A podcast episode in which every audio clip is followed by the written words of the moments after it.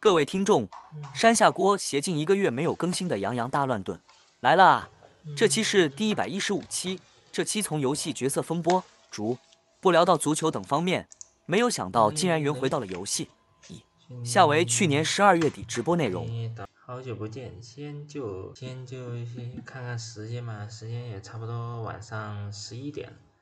嗯，这是第一件事吧。但是最近原神有点儿风评风评被害的一件事，那就是这位原神新出的新晋的一位英雄。目前这个原神新的版本还没有出来，但是以后很有可能会会出，就是这位。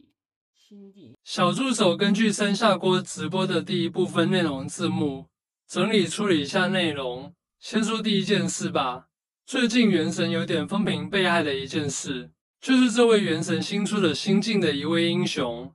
目前这个原神新的版本还没有出来，但是以后很有可能会出来。就是这位新晋英雄闲云啊，据说啊。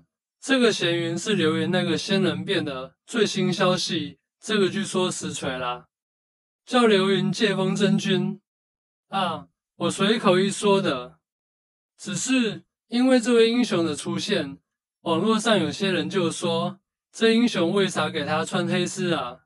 注：流云借风真君的动物身子拟态是白色的，很多网友就骂米哈游和元神不按照之前故事的形象画。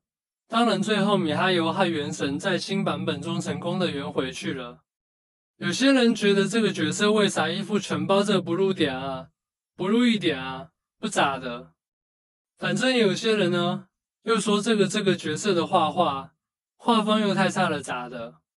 我觉得我还是对这群人的勇敢表达意见的举动表示由衷的佩服。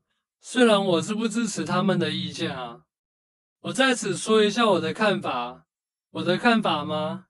自然很简单，就是《原神》这玩意本来就是一个十二加的游戏。你们玩的时候吗？